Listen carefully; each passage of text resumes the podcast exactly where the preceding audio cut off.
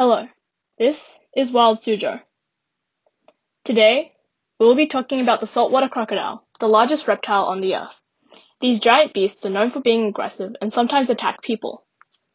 First, saltwater crocodiles are very large and bulky reptiles, which is different from other leaner crocodile species. They are the largest of the crocodilians. They have long, wide snouts that make up most of their head. A pair of ridges, which are like raised, hard scales, go from the eyes up to an area near the nostrils.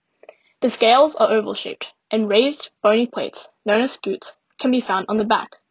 However, in saltwater crocodiles, the scutes are usually very small or sometimes absent. Adult crocodiles are usually muddy dark green in color, with some lighter tan or gray areas sometimes. The color can vary, so some adults are paler, while others are darker and almost black. The belly is white or yellow. There are stripes on the sides of the crocodile, but they don't touch the belly. Their tails are gray and have dark bands on them. Saltwater crocodiles have broad diets and do not need to eat often. Hatchlings, or very young crocodiles, will eat things such as small fish, frogs, insects, and aquatic invertebrates like shrimp and crayfish.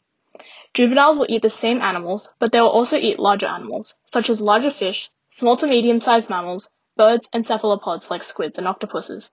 As saltwater crocodiles grow larger, their diets become more varied.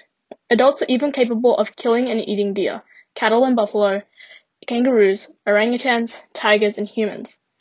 Crocodiles will submerge themselves into water and swim towards their prey, before suddenly jumping out of the water and ambushing them. They can eat small prey whole, but for larger prey, they will do something called the death roll. This is when the crocodile drags prey into the water and rolls it around while tearing off meat to eat. Crocodiles have the strongest bite of any living animal, since they have a lot of jaw muscle. This muscle can be seen bulging on the sides of the head. However, this muscle is only good for biting down, but not for opening its mouth. This means you can tape a crocodile's mouth shut and it will not be able to open its mouth. For Wild Suzhou, I'm Sienna. Thanks for listening and see you next time.